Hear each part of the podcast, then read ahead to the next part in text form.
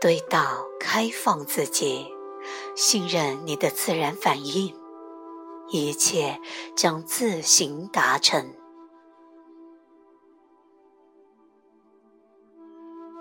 我从未有过灵性导师，当然，我有过许多老师，从我的母亲到我前夫，到我的小孩，到圣莫尼卡市街角衣衫褴褛的陌生人。没有一个正式老师的优越之处是没有传承，因此没有什么要追求或要忠诚的。我偶然成为了这个，除了像他自己，不必像任何其他什么。他可以像傻瓜，除了爱，他什么都不懂。他是喜悦之神，他去除一切事物的神秘和重要性。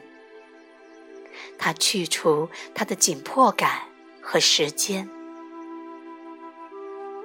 我一边看着我是越大的孙女玛丽，一边和她的音乐玩具唱一二三四五六七八九。她高兴地看着我，然后开始跳起舞来。那舞是不由自主地跳起来的。她穿着纸尿裤的小屁股摇晃着。她蹲下。站起，手臂在空中挥舞。我目睹那舞蹈被创造出来，它正处于它最初始的状态。这是它首次被跳出来，我忍不住加入它。他也是我的老师，我们一起舞在人类之初，仿佛这是世界历史上跳的第一支舞。他没有想跳的优美合拍，也没有想要打动谁。他纯粹自然。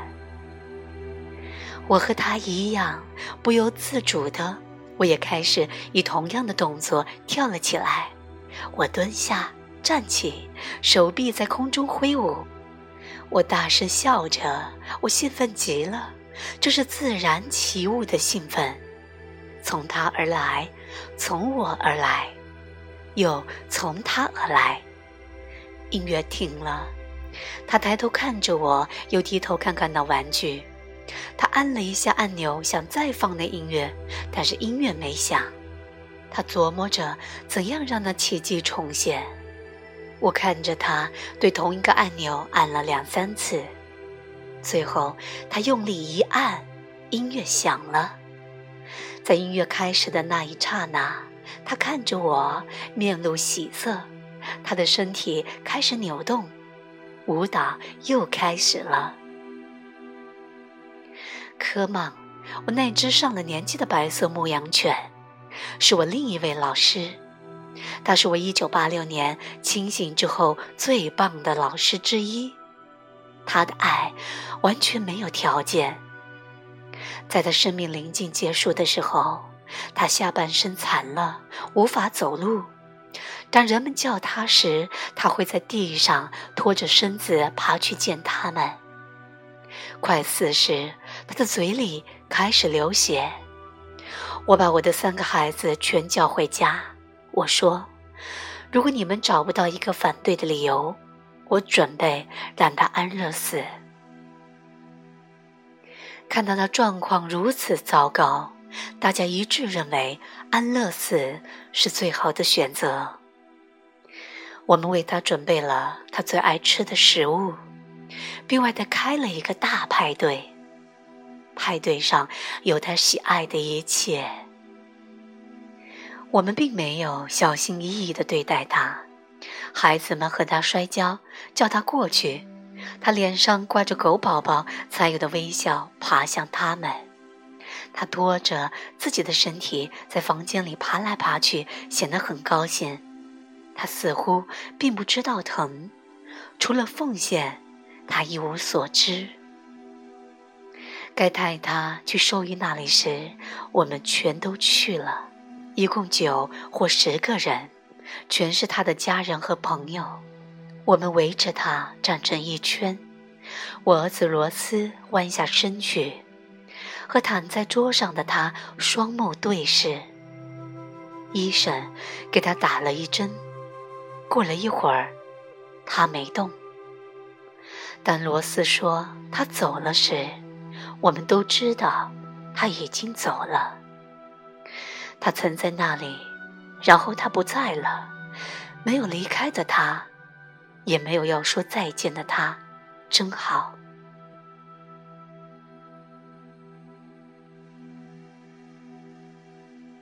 走在那片红杉木森林里，我也在向树学习。在那里，小鹿见到我也不会跑开。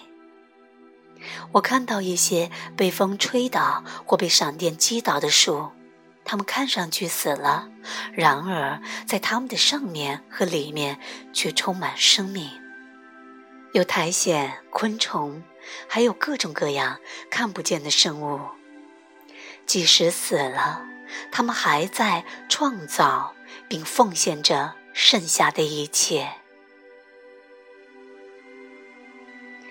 大自然毫无保留地奉献着自己的所有，直到一点儿也不剩。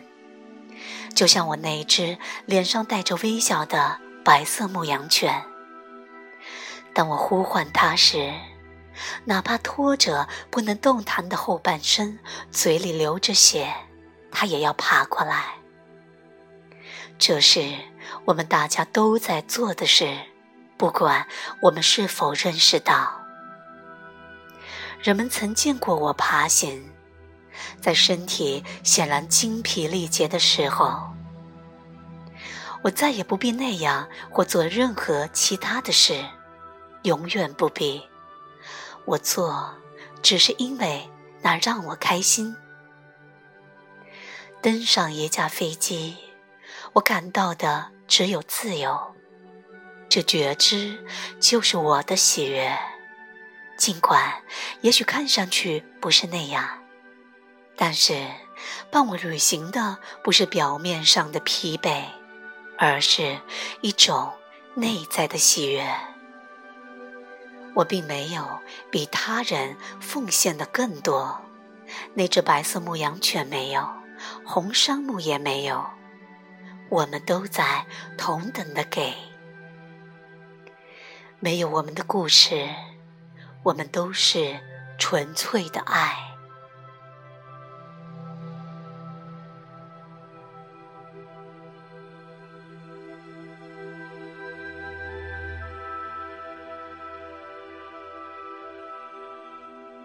喜悦无处不在，来自拜伦·凯蒂，由。